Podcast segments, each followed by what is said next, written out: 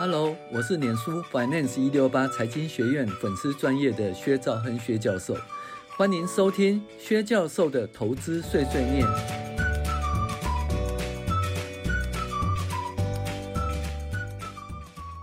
各位网友，大家好，我是薛兆亨薛教授。我们现在来讨论进阶财报分析哦，第十六集，好，那是讲固定资产周转率。那我们在上一集已经讲过那个固定资产，就财产、厂房及设备的一个分析的基本原则哈。那我们现在讲一个比较重要的比率，叫固定资产周转率哈。那在这周转率呢，我们分析一些实际的案例哦，像精华啦、台积电啊、上银啊这三家公司。那固定资产周转率就是一家公司使用哈所拥有的固定资产哦的土地、机器设备、厂房所赚取营业收入的能力。哦，那意思就是说，固定资产周转率可以看出一家公司运用固定资产的效率。那固定资产周转率越高，代表运用固定资产效率越高。好，那很简单一件事，就你投资一块钱的固定资产可以创造多少营收？那如果投资一块钱固定资产可以创造两块钱的营收，跟投资一块钱的固定资产可以创造五块钱的营收，你就知道，哎。可以创造五块钱营收呢，它的经营效率越高。哦，那我们讲哈、投资扩产当然是一件好事情呢，代表公司经营阶层看好产品未来的市场。哦，但是因为资本支出完工后，通常伴随的是必须在会计年限提列折旧费用。投资金额越大，资本支出越高，必须提提列折旧费用越大，那对未来损益是一个沉重的负担。哈，那这是这样子啊，你在。投资固定资产以前是一个事前的决策嘛，对不对？那你当然有做过那个可行性分析啊，哈，那个就一个净变现价值，它的那个投投资哈产出投入跟产出之间的分析哈，那你当然觉得说，哎，这种是一个很好投资。可是你预期是很好投资就投入了以后，那实际上的结果如何，必须要事后结果来做一个验证哈。那固定资产周转率其实就是一个事后。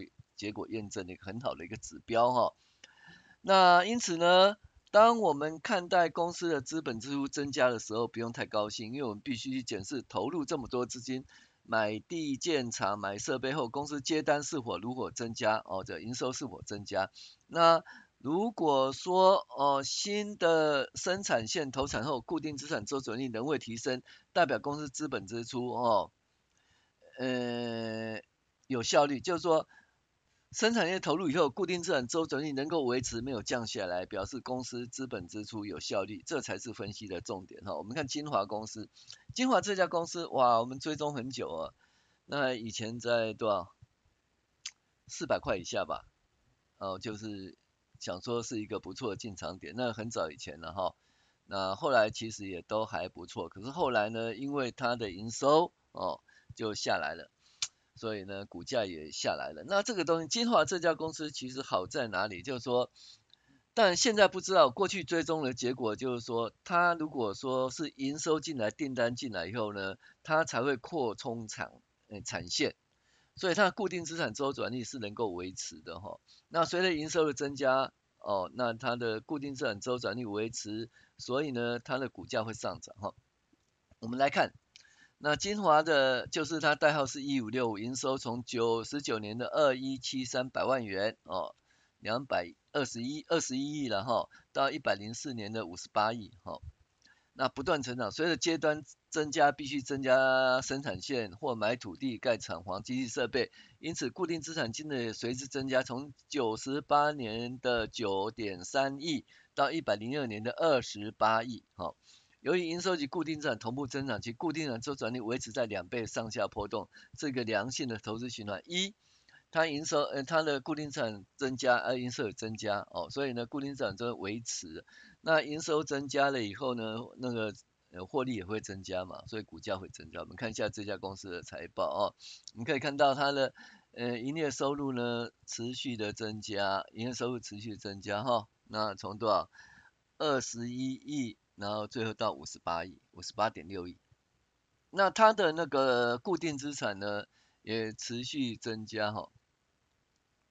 那后来掉下来原因，因为提折旧的原因，提折旧会使固定资产掉下来。那你可以看到，它随着营收持续增加，那固定资产呢就九亿、九点三亿，哦，那一点十四亿、十五亿、二十二亿、二十八亿持续增加，啊，营收那时候从二十一亿到五十二亿，那所以呢，这很好玩哦，就随着固定资产增加，它固定资产周转率哎也稍微下滑一下哈、因为这什么意思？就是说，固定资产的增加呢比营收的增加还慢一点哈。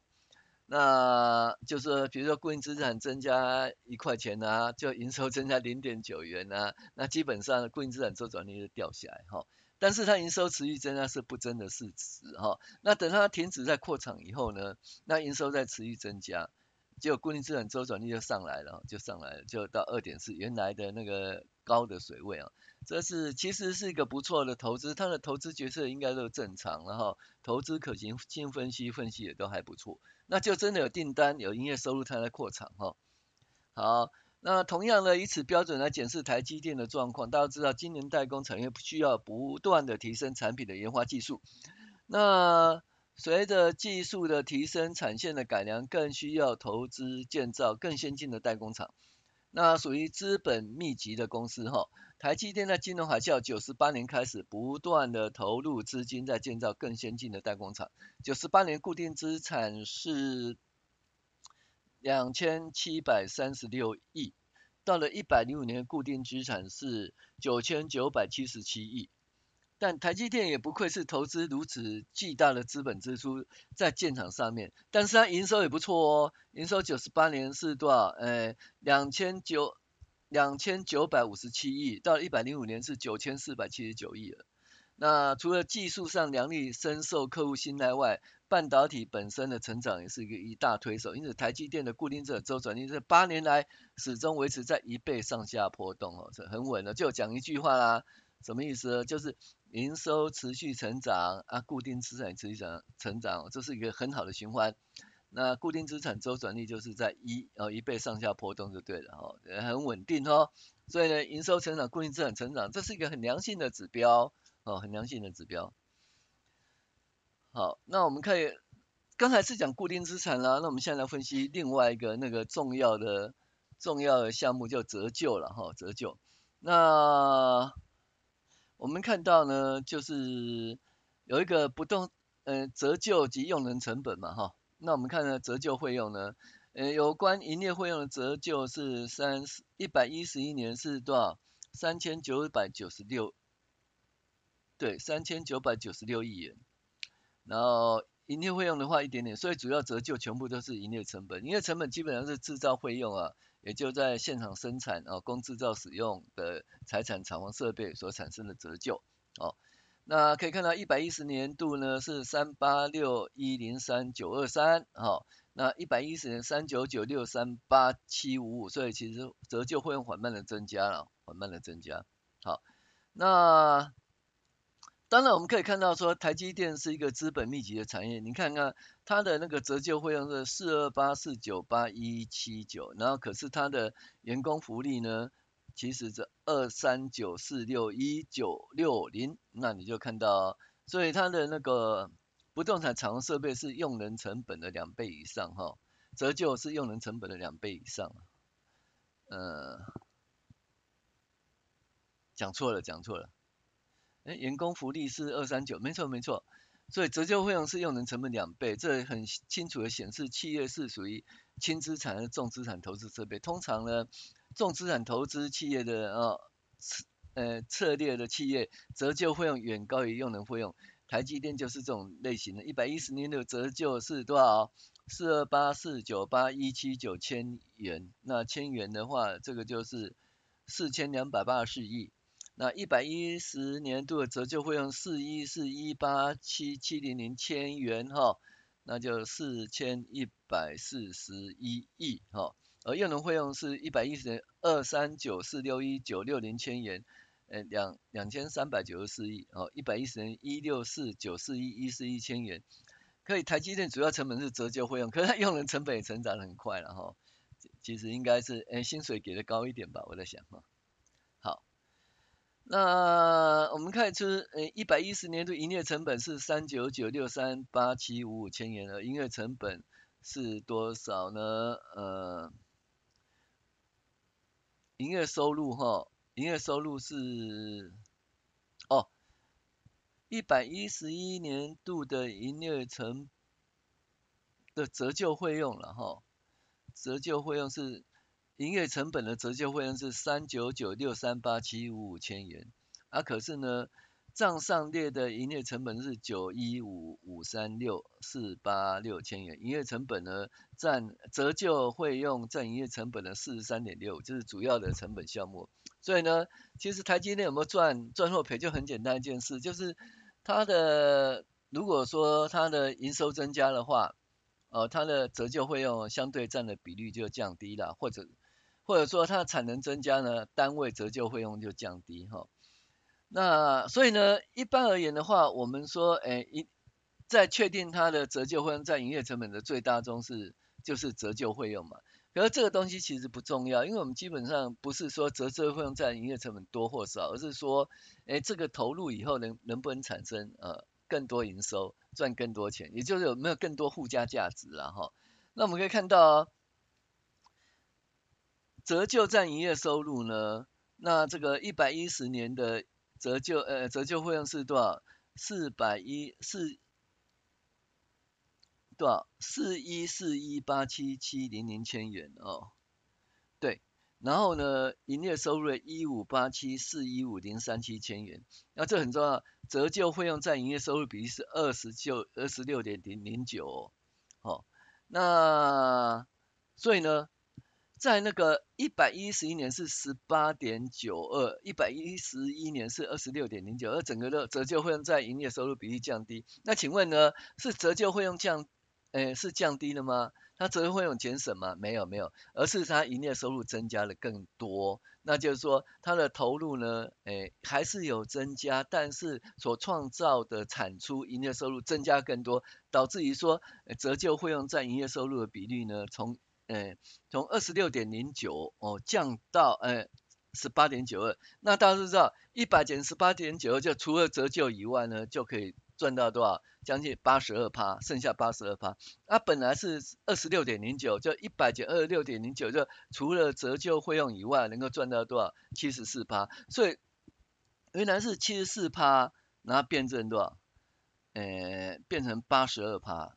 那你就知道它附加价值增加很多了哈，所以呢，我们要看真正的就是说这家公司的资本密集的产业，看它获利的呃程度呢，其实用一个比例还不错，就折旧费用除以营业收入哦，用这个比例来看还相当不错，就是这两年增加了七点一七了，七点一七。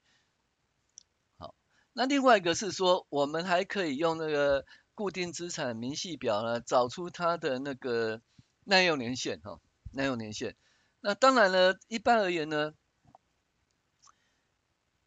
呃，台积电它基本上它的财报里面讲说，呃，它的厂房的话，主建筑是二十年耐用年限，然后设备是多少？十年耐用年限，然后这个无尘室哦也是十年耐用年限。那这个数字到底怎样？我们呢稍微验证一下哈、哦。也许说你没有看到这个备注的话哈。哦你其实自己可以算得出来哈，我们看一下，那一百一十一年机器设备为四二九五九四二五三零千元，哇，多少呢？亿十亿百亿千亿兆，就四点三兆哈。那一百一十年底为三点九八兆，也将近四兆了哈。那一百一十年的折旧增加多少？增加。嗯，三千八百零二亿，哦，那我们可以看它折旧率就三千八百零二亿除以平均的机器设备就是多少？嗯，三三兆九千八百四十七亿跟四兆两千九百五十九亿的平均数除以二，那等于四兆一千四百零三亿。那折旧费用除以那个平均的机器设备，折旧率是九点一八。那用一百除以九点一八就十点八九年，那这跟公司财务报表互助了十年差不多，这可以验证。所以教大家说，哎，如何去找出它的那个耐用年限到底是多少？哈，就是哎，两家公司哦，两家公司呢，因为它的耐用年限不一样，所以它的那个呃获利也不一样，就很简单一件事嘛。如果你的获利，你的耐用年限是五年，我的耐用年限是六年，那你就知道一件事，那我的折旧费用就比较低了，你的折旧费用比较高。因此呢，你赚的一块钱不等于我赚的一块钱。为什么？你是用五年提折旧所赚的一块钱，我是用六年提折旧所赚的一块钱。所以呢，你的比较真金实弹啊，我这边就稍微有点掺水，因为多了一年的折旧，所以去分析那个折旧。耐用年限也是一个很重要，叫不同在同一个产业不同公司间的那个呃那个它的呃呃耐用年限也是很重要的哈。好，那再另外一件事就未折减余额啦，那就是固定资产成本减去那个折旧累积折旧是未折减余额，未折减余额哦就是说剩下的有多少比例未提折旧，那很多公司呢就未折减余额就提光了。那就没有折旧啦，没有折旧，也就是就零成本、零折旧成本成了。那资本密集产业如果零折旧成本，你要跟他打根本输他。你想想，折旧费用占总成本百分之四十四，而我的折旧费用是零，你是百分之四十四，那你要跟我打怎么打呢？对不对？所以呢，就是看两家公司啊，它的未折减余额哦，这样子未折减余额的比率啦，哈、那可以看说，如果一家公司未折减余额比例都摊光了，接近零。那这这家公司几乎是以未来是零折旧了，那这家公司未折减比例还很高，百分之六十七十，那未来是正常折旧，而两家公司未来的获利就会不一样哈。